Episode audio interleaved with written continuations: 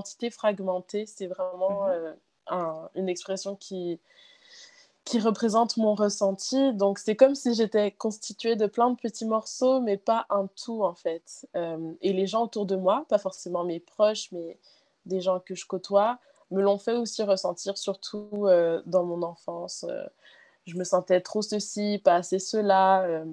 je suis pas noire, je suis pas blanche, je suis un mélange des deux, mais au final, je suis quoi? Donc. Bienvenue sur le podcast L'art du métissage le podcast pour t'aider à créer ta propre définition du métissage et à assumer la diversité que tu portes en toi. Comment mieux vivre sa quête identitaire Comment constituer sa personnalité et prôner sa pluralité dans un monde où l'on t'incite à choisir ton camp Chaque mardi, avec mes invités, j'ouvre les débats, j'amène de la conscience pour lever des tabous et aider la génération métissée à assimiler ces différences comme une force. Je suis Céline, l'hôte de ce podcast. Je suis très heureuse de t'accueillir ici. Si ce sujet te plaît, n'hésite pas à t'abonner pour être informé des nouveaux épisodes et à me laisser 5 étoiles ainsi que ton avis. Tu peux également me retrouver sur Instagram sous le même nom. Je te souhaite la bienvenue. Hello tout le monde, je suis ravie de vous accueillir cette semaine pour un nouvel épisode de podcast. Cette semaine, j'interview Sarah du compte Miel Tropical sur Instagram et sur TikTok. Donc, Sarah est créatrice de vidéos. Elle met en avant des vidéos drôles d'expressions, des différences entre les expressions françaises et les expressions québécoises. C'est un moyen de mettre en avant sa diversité culturelle sous diverses formes. Alors, cet épisode avec Sarah euh, sera le dernier épisode de témoignage où j'aborderai la question du métissage de manière globale. Pourquoi? Parce que je voulais faire une série de d'épisodes vraiment pour poser le cadre, pour élever la conscience sur ce sujet du métissage. à l'avenir, les, prochains podcasts seront beaucoup plus euh, ciblés sur une question reliée au métissage, les problématiques qu'on peut rencontrer euh, lorsqu'on est une personne métissée. Voilà. Je voulais faire une petite note aussi, je voulais m'excuser par avance parce que euh, lorsqu'on a enregistré cet épisode-là avec euh, Sarah, j'avais un écho dans mes écouteurs au tout début du podcast. Et du coup, je peux avoir un petit ton parfois hésitant. Voilà, c'est parce que j'avais un écho et du coup, ça a été. Euh, j'ai dû gérer cet aléa-là. Donc, je tenais par avance à m'excuser. Eh bien, comme d'habitude, il ne me reste plus qu'à vous souhaiter une bonne écoute. Bienvenue Sarah sur le podcast L'art du métissage. Je suis heureuse de t'accueillir aujourd'hui. Merci d'avoir accepté l'invitation. Merci de m'avoir invitée. aujourd'hui, comment t'identifierais-tu au niveau identitaire? Tu peux parler en off justement et euh, j'ai envie de te donner un exemple pour que ça te parle peut-être un peu plus. En fait, moi, je m'identifie vraiment actuellement comme une personne métissée qui souhaite euh, mettre en valeur bah, sa pluralité culturelle je vais vraiment venir piocher euh, ben, en fait tout ce qui est dans la culture hexagonale, mais aussi ben, la culture antillaise, puisque mon papa est martiniquais.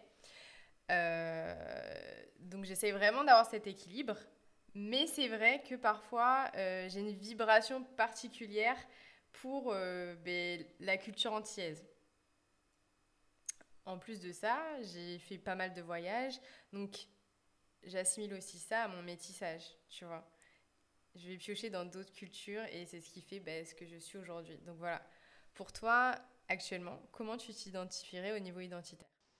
Alors, moi, je me considère franco-québécoise antillaise. Donc, euh, je suis née euh, à Montréal, donc au Canada, au Québec, dans la province de Québec. Donc, euh, voilà, j'ai la culture québécoise en moi, mais ma mère est française. Donc, euh, je connais très bien, j'ai été élevée à la culture française. Je vais en France tous les étés voir ma famille. Toute ma famille du côté de ma mère est en France. Et mon père est antillais, de Antigua et Barbuda. Donc, c'est une très petite île que pas beaucoup de gens connaissent, mais qui est magnifique.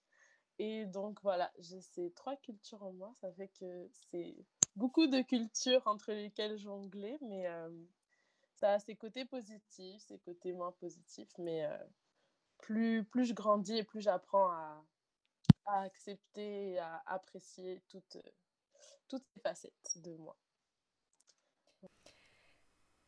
Et, et, du coup, bah, tu sais que justement, en tant que métis, c'est pas, c'est pas rare de se sentir quand même, comme on dit avec l'expression, le cul entre deux chaises.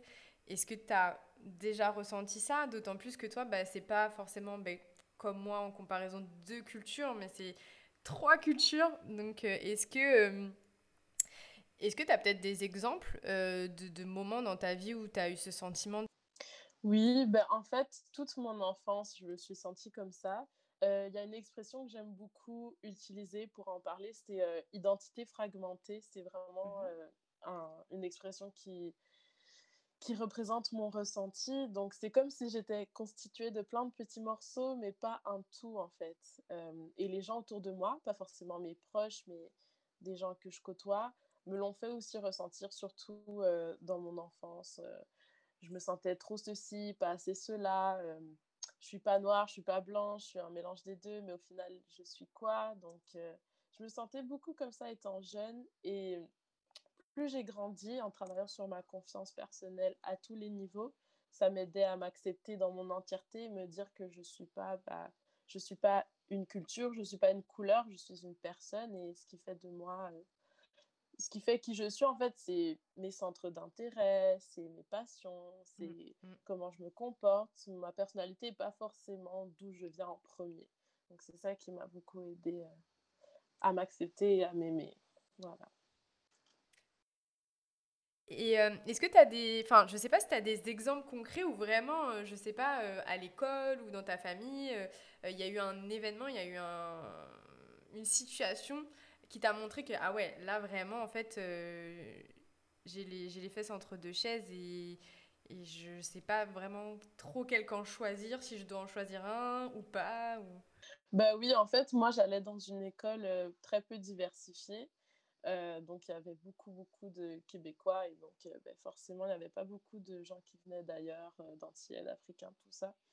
Et je ne savais pas si, si je devais essayer de mettre en avant ma culture, mais du coup ça serait mettre en avant encore plus une différence ou essayer plus de me fondre dans la masse, mmh. mais c'était pas forcément des délires qui me correspondaient. Donc je sais que mes amis écoutaient beaucoup de musique québécoise, ils avaient un style vestimentaire un peu, on va dire, hippie, donc mhm. beaucoup de sarouel. Et c'était pas des choses qui me rejoignaient forcément, mais comme à cet âge-là, euh, c'était en construction d'identité, tu sais pas forcément qui tu veux être, qui tu es. Du coup, j'essayais un peu de, de, me fondre et je savais pas si j'aimais réellement ça, mais j'essayais, voilà, de de faire un peu comme eux. Euh, et après, quand j'ai grandi et quand j'ai côtoyé des gens qui partageaient les mêmes, la même culture que moi, beaucoup d'Antillais, euh, voilà, je, je me suis rendu compte que, bon, finalement, ce qui me parlait le plus, c'était pas forcément ce qui me parlait quand j'avais 15 ans, 16 ans et quand je fréquentais des gens qui étaient euh, J'aime bien la culture québécoise, j'ai baigné dedans, mmh, mais mmh, il y a toujours une partie de moi qui veut aussi euh, découvrir la... la culture entière. C'est comme si, quand je me connectais pas à ma culture entière et seulement à ma culture québécoise, c'est comme s'il manquait un truc. Et, euh, et vice-versa. mais je ne le ressens pas vraiment, vu, vu que j'habite au Québec, je suis dedans constamment. Donc c'est comme si, vu que je suis loin de, de mon île, je ressens plus le manque. Peut-être que si je vivais en Antigua, je ressentirais plus le manque de la France ou du Québec. Euh, mais je sais pas, j'ai jamais vécu en Antigua, donc je peux pas dire. Est-ce que tu as déjà euh, visité? Ouais, j'y suis allée trois fois. Et ça, ben, je voulais en l'aborder plus tard dans les questions, parce que j'ai vu qu'il y avait des questions qui en parlaient, mais, euh, mais ça a vraiment été... la première fois que j'y suis allée, ça a vraiment été un moment très déterminant dans ma quête identitaire et dans mon acceptation de moi et mon appréciation culturelle. Tu, nous en diras plus plus tard, mais est-ce que tu as peut-être ressenti, genre, euh, tu vois, comme s'il y avait un puzzle et que tu mettais une nouvelle pièce du puzzle qui te constituait toi, tu vois? Ouais, ouais. On pourrait l'imaginer de cette manière. Hum, est-ce que tu peux nous parler de ton parcours euh, de femme métissée euh, au niveau identitaire? Quelles ont du coup été tes grandes étapes euh, qui étaient marquées par euh, celui-ci Ok, ben, en fait, euh, j'ai pris conscience de ma différence à l'école parce que depuis mon très jeune âge, depuis que ben, j'ai commencé à fréquenter les écoles, je ressemblais pas vraiment j'avais pas vraiment de figure euh, auquel m'identifier. Je ressemblais à pas grand monde. C'est sûr qu'il y avait des, des, noirs et des métis dans la classe, mais la grande majorité euh, ne l'était pas. Donc, euh, je me sentais très différente. au secondaire, donc ça, je pense, l'équivalent, c'est lycée en France. Oui, c'est ça. Ok. Au secondaire, ben, je me sentais vraiment invisible. ouais, invisible et différente, en fait. Je voyais que les gens partageaient pas ma réalité, donc toutes les problématiques reliées à mes cheveux, ça, j'avais pas grand monde à qui en parler. Euh, du coup, ben, je... mes boucles, personne les, les euh, à l'école, personne n'a vu mes boucles jusqu'à ce que je quitte le secondaire, jusqu'à la fin de mon parcours. Donc euh, vraiment, c'était c'était pas simple au début. Et ensuite, ben, il y a eu la première fois où j'ai visité mon île d'origine. Mmh j'ai vraiment senti que là, je n'étais plus juste une couleur. J'avais l'impression euh, au Québec, en fréquentant ces écoles, que j'ai qu'on me voyait d'abord en tant que femme noire ou métisse. Après, on voyait que j'étais Sarah. Mais en allant en Antigua, comme tout le monde me ressemblait, c'était la norme sur, euh, dans ce pays, sur cette île. Ben là, j'ai vraiment senti que je pouvais être moi et j'ai compris que euh, j'étais une personne avant tout. Et ça m'a fait un bien fou de réaliser ça et de ne plus me, quand je rencontrais des nouvelles personnes, ne plus me dire ah, quel genre de stéréotypes ces gens peuvent avoir sur moi, euh, c'est quoi l'image que je renvoie, sachant que je suis plus foncée qu'eux. Donc vraiment, quand je suis allée sur euh, en Antigua, ça m'a vraiment euh, fait un bien fou de me retrouver avec des gens qui partageaient ma culture et qui me ressemblaient aussi. Et ensuite, j'ai commencé à faire de l'art à l'université mmh et j'ai aussi en même temps commencé à traîner avec un groupe de potes qui étaient antillais de plein d'îles différentes, mais majoritairement Guadeloupe, Martinique. Et à ce moment-là, je... ben, on partageait beaucoup de choses en commun, beaucoup de points de... Ouais, beaucoup d'intérêts communs. Euh, et tout ce qui était culturel aussi, l'esprit de rassemblement, euh, de communauté, ça faisait un bien fou. Et c'est à ce moment-là que j'ai commencé à, m'assumer, à m'accepter. Et comme ben, il me ressemblait aussi physiquement, et aussi qu'il pouvait me donner des conseils sur comment m'occuper de mes cheveux, euh, mhm. des choses comme ça, ça m'a vraiment fait du bien euh, dans mon acceptation de moi. Et du coup, est-ce que, euh, est-ce que comment dire, tu t'es sentie acceptée dans ton entièreté avec ce groupe-là? Ou est-ce que quand même euh, il y a euh, des petites réflexions, euh, des choses qui t'ont fait quand même te sentir parfois, mais tu sais que en fait finalement tu l'es pas 100%. oui, mais c'est à travers de l'humour. C'est des petites blagues comme quoi, mais toi, de toute façon, t'es québécoise, qui me taquinaient un peu sur parce que, bon, il y, a beaucoup de, de remarques qui que mes amis faisaient sur les Québécois ils aiment bien le Québec, mais il y a certaines choses aussi qui les dérangeaient. Et du coup, ils me taquinaient avec ça, mais je ne l'ai jamais mal pris parce que je sais que c'était à travers l'humour. Et dans les faits, je me suis sentie 100% acceptée. Ils ne m'excluaient pas du tout. C'était juste euh, des petites blagues comme ci, comme ça. Mais je sais que si, par exemple, en ajoutant euh, les blagues au fait qu'ils ne m'invitaient pas forcément à leurs événements ou qu'ils m'excluaient parce que je n'étais pas 100% antillaise, là, mhm. j'aurais pu me sentir comme ça mais je pense que je suis tombée sur des bonnes personnes qui sont super bienveillantes et qui m'apprécient comme je suis. du coup, je le non, je l'ai pas senti. Euh, je me suis pas sentie comme ça avec eux. Ça, c'est génial ce que tu dis, euh, justement, de tomber sur des personnes bienveillantes, ouvertes d'esprit et qui ont envie aussi bah, de partager euh, la culture avec toi. Ça, c'est hyper déterminant aussi, je pense, dans le, parcours de, personnes métissées, en fait. Et, et euh, oui, je du coup, je t'ai coupé dans, dans, ton élan quand tu euh, me parlais de ton parcours de femme métissée. Euh, tu as commencé à me, à me donner plusieurs étapes. Est-ce qu'il y en avait une autre après? Après le, la rencontre de mon groupe oui. d'amis ouais. Non, parce que ben, c'est l'étape dans laquelle je suis présentement, en fait. c'est l'étape vers le l'acceptation à 100% pleinement, mais je pense que c'est un travail qui va se faire toute une vie en fait. Ça reste en nous euh, pour toujours le fait qu'on a plusieurs euh, mm. cultures, puis c'est d'apprendre à, accepter ça et à, à le mettre de l'avant. C'est ça. Après, de toute façon, je pense que, mais justement, en en parlant, comme on en discutait juste avant, je pense que ça peut faire prendre conscience aux gens justement de certains comportements et du coup de nous laisser la place d'être nous-mêmes avec nos doubles cultures, voire plus, en tout cas notre pluralité culturelle.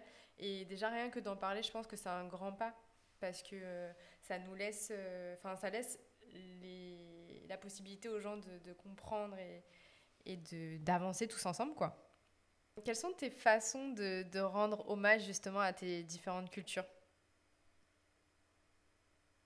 Alors, euh, moi, je parle beaucoup de mon parcours. Je trouve que c'est ce qui peut aider aussi d'autres gens qui se sentent comme j'ai pu me sentir ou comme je me sens euh, à, à, décider de justement ne pas se, se, mettre de barrière par rapport à ça et juste décider de, de mettre de l'avant euh, leur, leur culture à eux et mm-hmm. voilà, de, de rendre hommage à leur propre culture. Donc j'en parle.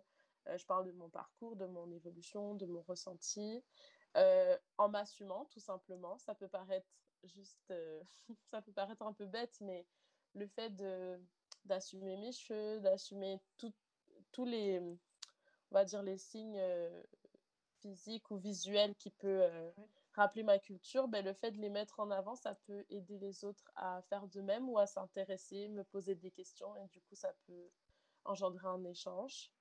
Euh, et aussi, je dirais ben, être euh, présente sur, euh, dans les médias ou sur les plateformes de médias pour aider à la représentation de la diversité. Mhm. donc, juste être présente, mais aussi parler de mon parcours, etc. Et sinon, ben, pour moi, ce qui me fait du bien, c'est participer à des événements culturels. ouais, donc. Le carnaval. Par exemple.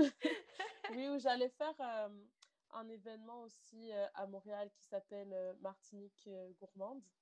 c'est un événement culturel bah, qui, qui parle de la culture martiniquaise, mais bon, j'ai pas, j'ai pas pu le faire, mais peut-être à la prochaine édition.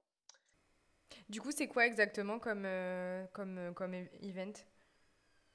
C'est un événement qui, bah, qui qui va prôner la, la culture euh, sous différentes formes. Ça peut être. Euh, ben moi, j'étais censée faire un spectacle. D'accord, d'accord.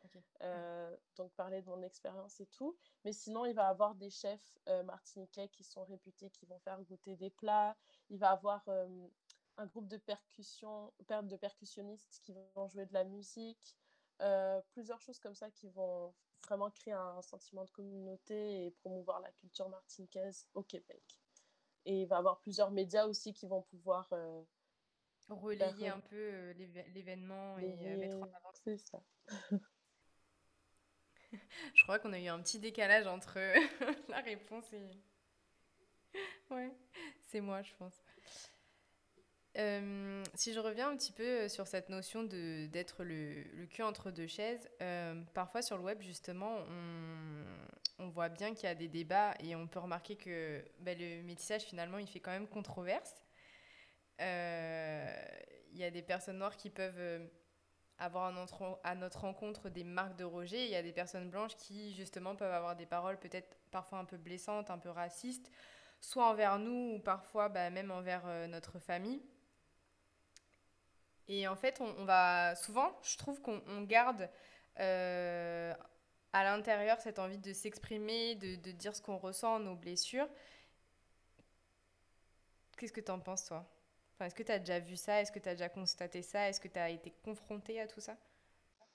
Oui, oui, tout à fait. Ben, parfois, j'hésite beaucoup à partager mon point de vue parce que je me dis que j'ai peur qu'on me reproche de me victimiser euh, sachant que des personnes plus foncées pourraient me dire que j'ai déjà accès à plus de privilèges à cause du mmh colorisme ou des choses comme ça et que je devrais donc pas avoir à me plaindre, que je suis déjà dans une position mmh. confortable par rapport à eux, ce que je peux comprendre.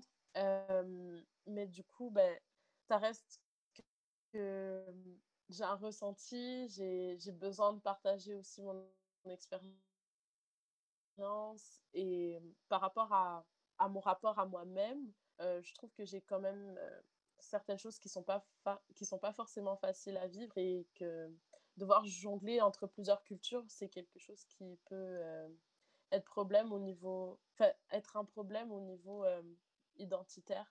Et donc, bah, c'est ça. Je, je, sens cette, un peu, tu vois, cette hésitation à partager mon ressenti par rapport à ça, mais je me fais quand même parce que j'en ai besoin.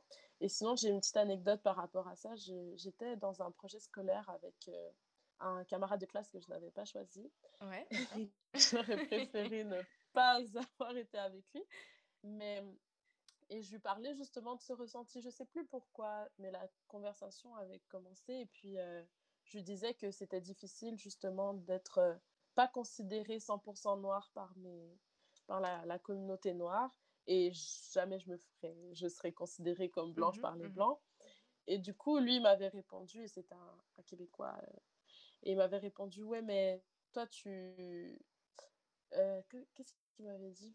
Il m'avait dit, euh, tu n'es pas blanche, alors ne t'attends pas à ce qu'on te traite comme une blanche, ou à ce qu'on te voit comme une blanche.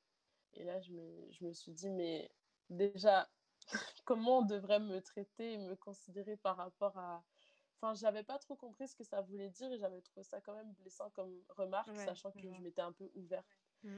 J'avais, euh, je lui avais parlé de mon ressenti, il n'avait pas eu forcément une réaction très bienveillante à mon égard, donc euh, voilà.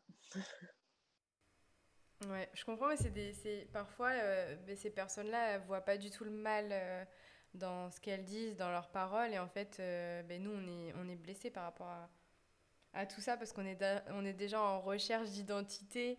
Euh, alors, euh, si des deux côtés euh, on, nous rejette, c'est compliqué pour nous, quoi. du coup, Sarah, est-ce que tu peux nous dire quelle personne t'a apprise à t'occuper de tes cheveux? Oui. Donc, en fait, Ça a été en partie mes amis et moi-même parce que ben, ma mère, euh, comme elle est française et c'est pas dans sa culture de s'occuper de cheveux euh, crépus, mmh euh, elle ne savait pas vraiment comment s'occuper de mon type de cheveux. Donc en fait, voilà, c'est pas ma mère et mon père, ben, il n'était pas vraiment présent dans, dans ben, il m'a pas vraiment élevé, du coup, c'est pas lui non plus. Euh, par contre, ma mère, même si elle ne savait pas s'occuper de mes cheveux, je pense qu'elle était quand même sensibilisée à la question de euh, l'acceptation de ses cheveux, le fait d'être différente de ses camarades de classe, de ne pas forcément accepter ses boucles et tout.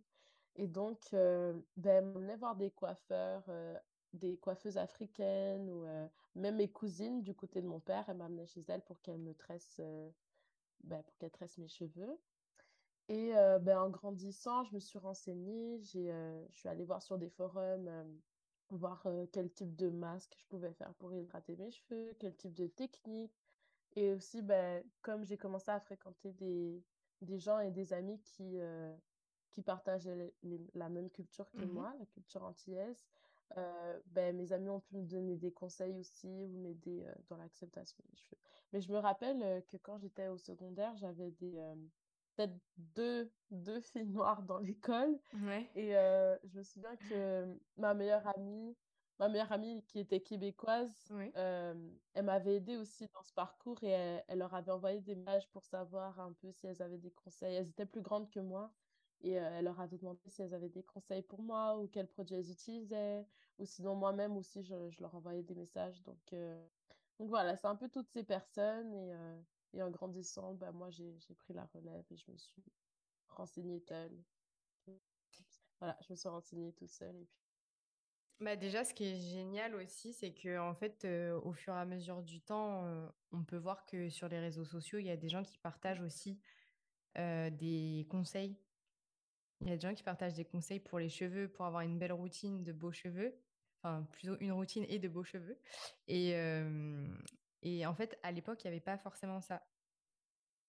Donc, euh, on testait, on voyait que ça fonctionnait pas forcément, on retestait. Euh, c'était assez, c'était assez, euh, c'était un long parcours, alors que maintenant, je pense que c'est peut-être beaucoup plus rapide pour réussir à entretenir ses cheveux de manière positive, quoi.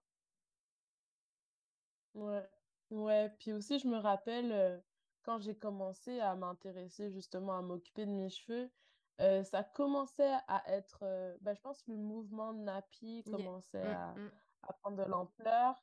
Et euh, ça commence un peu à être la mode des cheveux curly. Donc, il y avait beaucoup de, de photos sur Instagram, sur même Pinterest, sur Mm. des trucs comme ça, sur ce genre de réseau. Donc, moi, je me faisais des petits albums avec des filles que je trouvais trop belles, qui avaient des Ouais. cheveux qui, qui ressemblaient aux miens.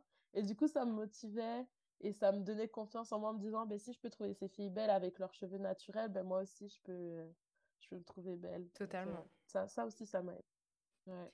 Totalement, ça, je- enfin, je pense euh, justement que ça, c'est génial. euh, bah aussi, surtout pour les encore plus jeunes, tu vois, les, les, les petites filles. Je sais que j'ai déjà discuté avec des mamans et il y a vraiment ce, ce questionnement de savoir bah, qu'est-ce que je peux faire pour mon enfant?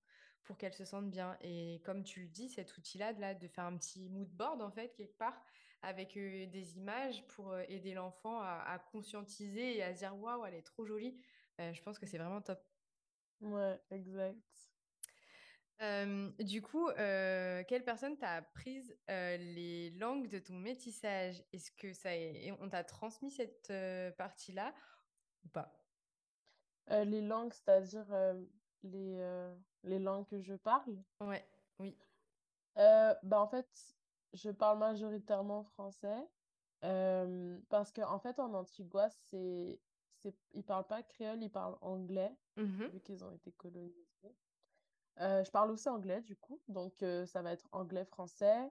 Bah, j'ai appris, j'ai appris l'anglais du fait que je suis née au Canada, Oui, donc on Ouais. est très près des États-Unis, donc Ouais. forcément, il y a beaucoup de gens qui parlent anglais ici. Euh, mon père aussi m'a appris un peu à parler anglais. Par contre, je ne sais pas parler euh, l'anglais de Antigua parce que ça va être un anglais forcément un peu différent, euh, qui va ressembler un peu à l'anglais qu'on parle en Jamaïque. Ok, Donc, d'accord. un peu comme le patois. Ouais. Euh, ça, je ne le parle pas. Je suis, j'y suis pas allée assez souvent et bah, mon père m'a pas appris parce qu'on on pas, on n'a pas passé assez de temps ensemble. Et le français, bah, aussi au, au Québec, on le parle. Et ma mère est française. Donc voilà, c'est en grandissant, je pense. T'as Et quand même, mère t'as est... quand même, euh, finalement, t'as quand même euh, ben, construit euh, ta, ta culture au travers de, de tout ça et Mm. t'as eu une transmission de culture qui a quand même été faite. Ouais, ouais, malgré tout, ouais. Et euh, cette quête identitaire-là, est-ce que tu en as déjà parlé à quelqu'un auparavant, mis à part ton camarade de, de, de classe? Est-ce que tu en avais déjà parlé à quelqu'un ou pas du tout? Oui, très souvent. C'est, je crois que c'est un des sujets les plus importants pour moi. Donc, euh, j'en ai parlé à mes amis, j'en ai parlé euh, à des inconnus pour les éduquer, comme mon camarade de classe, par exemple. Ça n'a pas très bien fonctionné. Mhm. Euh, J'en ai parlé euh, bah, sur mes réseaux sociaux, Ouais. euh, à travers des vidéos, des textes, euh, à travers mon art aussi, parce que je suis étudiante en art. Et Mhm. donc, dans, dans beaucoup de mes œuvres, beaucoup de mes œuvres, en fait, tournaient autour de la question identitaire, du fait d'avoir de culture. Donc ça, j'en ai, j'en ai parlé, ben, je faisais des œuvres autour de ça et après, j'expliquais à ma classe qu'est-ce que ça représentait pour moi. Et du coup, je, je parlais de mon expérience personnelle à travers tout ça. Donc ouais, j'en ai parlé beaucoup, beaucoup. Et je vais continuer de le faire. Je, Oui, je compte euh, faire des vidéos là-dessus, ouais. Ouais. Je, je pense vraiment que c'est, important euh, de pouvoir le faire, comme on le disait tout à l'heure, parce que euh, moi, je sais que j'en ai pas beaucoup parlé. pour le coup. J'en ai très peu parlé. Euh, et quand j'ai commencé à le faire vraiment il y a quelques mois, euh, les gens étaient vachement étonnés. Mm. Et, euh, et c'est à force que j'en parle, c'est à force que je mette en avant les difficultés que j'ai pu rencontrer ou que les autres aussi autour de moi ont pu rencontrer, euh, les questions que je me suis posées, euh, que là, il a commencé à intégrer que oui, effectivement, en fait, bah, être métissé, c'est pas juste, comment dire, ben, euh, avoir un... Parce que là, du coup, dans, dans, dans mon cas, c'est euh, la culture afro, euh, d'avoir un papa noir et euh, une maman blanche, mais c'est vraiment de, de pouvoir assimiler tout et de, de, de faire un melting pot, de comprendre et, et de, de s'assumer tel qu'on est, quoi. Exact. Ouais. Et en fait, finalement, c'est déjà les proches, je pense, qu'il faut euh, pouvoir éduquer. Enfin, pas éduquer, mais il faut pouvoir parler avec eux pour leur expliquer. Et, et, et, voilà, c'est tout. Je suis d'accord, 100% d'accord. est-ce que, bah, du coup, oui, forcément, l'autre question que je voulais te poser, c'est est-ce que tu as eu conscience que tu étais en train de vivre une quête identitaire? Finalement, je pense que oui, Tout puisque tu l'as matérialisé à travers ton art et en en discutant autour de toi. Ouais, exactement. Je l'ai totalement conscientisé, conscientisé, c'est ça le mot? Ouais, ben, j'en ai pris conscience. Ouais, as pris conscience. Mais tu sais, tu parlais tout à l'heure de, des réseaux, de voilà, tu as envie d'en parler, mais c'est compliqué, etc. Et c'est un peu ce que j'ai vécu aussi bah, avec l'art du métissage, les premiers podcasts. j'avais vraiment envie de parler de tout ça. Et en même temps, j'avais peur de parler de tout ça parce qu'on est dans une position qui est quand même assez complexe. Et je me suis dit, mais si je dis ça, qu'est-ce que les gens vont vraiment penser? Est-ce qu'on va nous trouver légitimes Est-ce qu'on va pas nous dire, oui, mais vous avez des faux problèmes?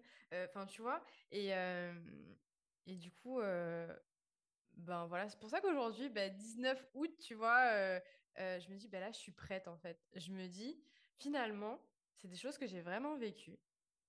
Et en fait, ça, de toute façon, on ne pourra pas me l'enlever. Mmh. Donc, autant le partager.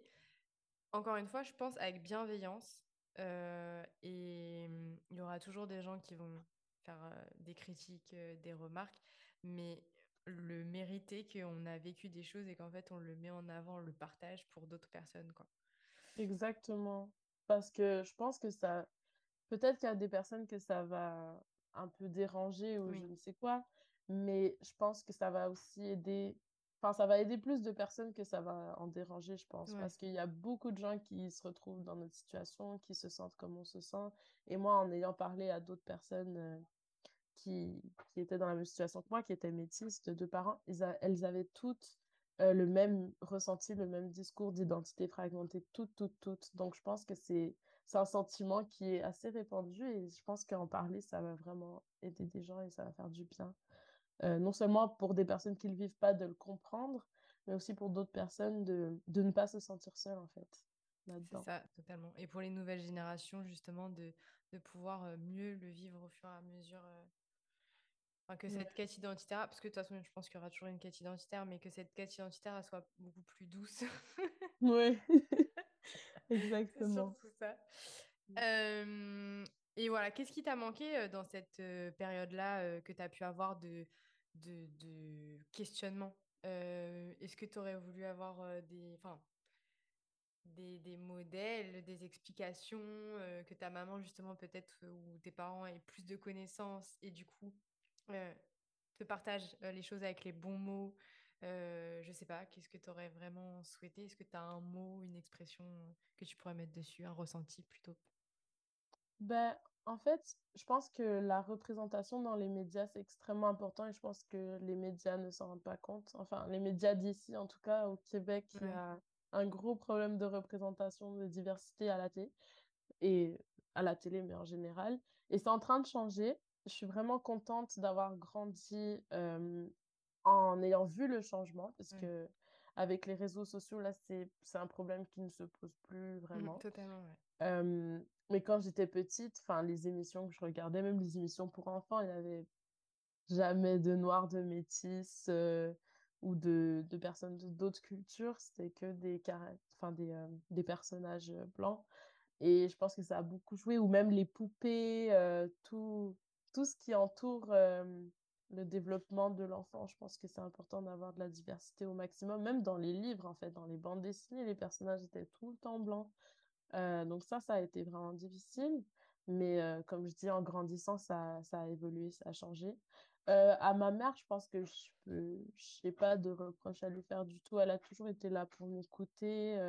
toujours, ben, en fait, c'est une femme qui est de nature très empathique. Donc, dès qu'elle voyait que, que je souffrais ou que j'étais triste, elle était toujours là pour avoir une discussion avec moi ou tout le temps me faire des compliments, peu importe le nombre de fois qu'elle me répétait que mes cheveux étaient beaux, même si elle savait que je savais qu'elle trouvait que mes cheveux étaient beaux, elle me le répétait tout le temps.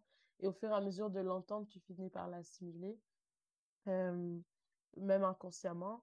Donc, euh, non, elle a vraiment été là pour moi à 100%. Donc, j'ai eu aucun euh, reproche à lui faire à ce niveau-là, même si elle, personnellement, ne savait pas s'en occuper. Elle a mhm. toujours fait en sorte que quelqu'un puisse s'occuper de mes cheveux et que je me sente bien euh, avec les cheveux que j'avais et que j'étais toujours coiffée d'une façon qui me rendait confortable. Même si ça impliquait de dépenser beaucoup d'argent parce que faire des tresses au salon de coiffure, c'est cher. Oh oui! Surtout quand tu ne fais que des tresses parce que tu veux pas que les gens voient tes boucles. Elle a dépensé beaucoup, beaucoup d'argent. Elle trouvait toujours mm. un moyen de... Et après, bon, ben, quand j'ai appris à, les accepter, ça a été... ça a été plus Financièrement, ça, a été... ça a été bien aussi.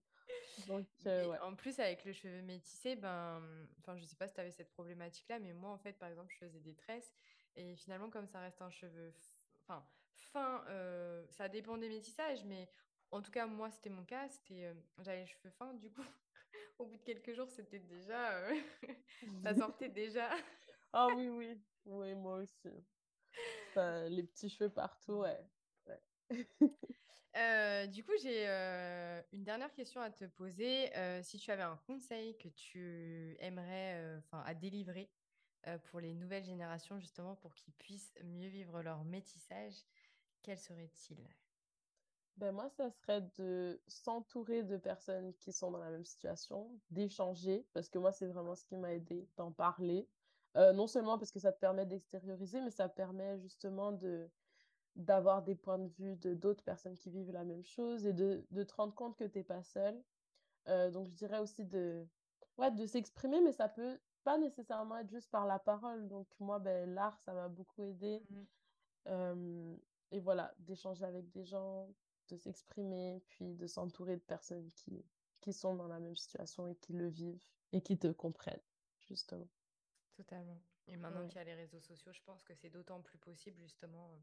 Euh, ouais, tout à fait. Pour s'identifier et trouver des groupes de personnes qui euh, ben, peuvent au moins échanger sur euh, ce sujet-là ou donner des conseils, quoi. Voilà. Mm. Écoute, merci beaucoup, Sarah, pour cette interview, pour tout ce que tu as pu partager. Je suis sûre que ça va aider plein de personnes. Donc, euh, merci d'avoir partagé euh, ton histoire, ton expérience. Et euh, bah, de toute façon, on te suit sur les réseaux. et, et, on a hâte de voir, de voir bah, tout le contenu que tu vas proposer justement en lien avec le métissage et le reste aussi. Mmh est-ce que tu peux partager justement ton Instagram? Euh, oui, donc euh, mon Instagram, c'est miel.tropical et euh, mon TikTok aussi, c'est le même nom. Et quand j'aurai fait ma chaîne YouTube, ce sera aussi miel.tropical. donc voilà. Super, comme ça, on te trouve partout de la même manière. Exact. Et ben, merci beaucoup pour cette opportunité. Ça me fait toujours très plaisir de partager mon expérience et ça me fait toujours du bien à chaque fois. Je me sens un peu mieux par rapport à tout ça. Donc, euh, c'était vraiment une très belle conversation. Et j'ai hâte de la partager à tout le monde. Merci beaucoup. Euh, j'ai passé un bon moment aussi. Et puis, euh, on se dit à bientôt. Écoute. Oui, parfait.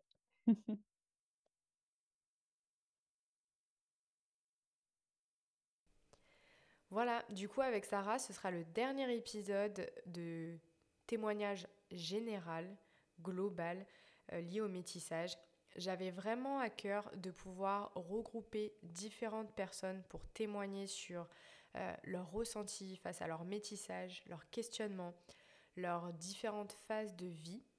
C'était un moyen pour moi de poser un cadre et euh, du coup de permettre aux gens de se poser des questions sur cette notion-là du métissage. Maintenant que c'est fait, maintenant que différents témoignages sont regroupés pour mettre en avant des points communs dans nos histoires de personnes métissées, je ferai des épisodes beaucoup plus ciblés sur des, questions de, du métissage, mais beaucoup plus ciblés. Donc voilà, je suis euh, très contente d'avoir accueilli Sarah et je vous dis du coup à très bientôt pour un nouvel épisode de podcast.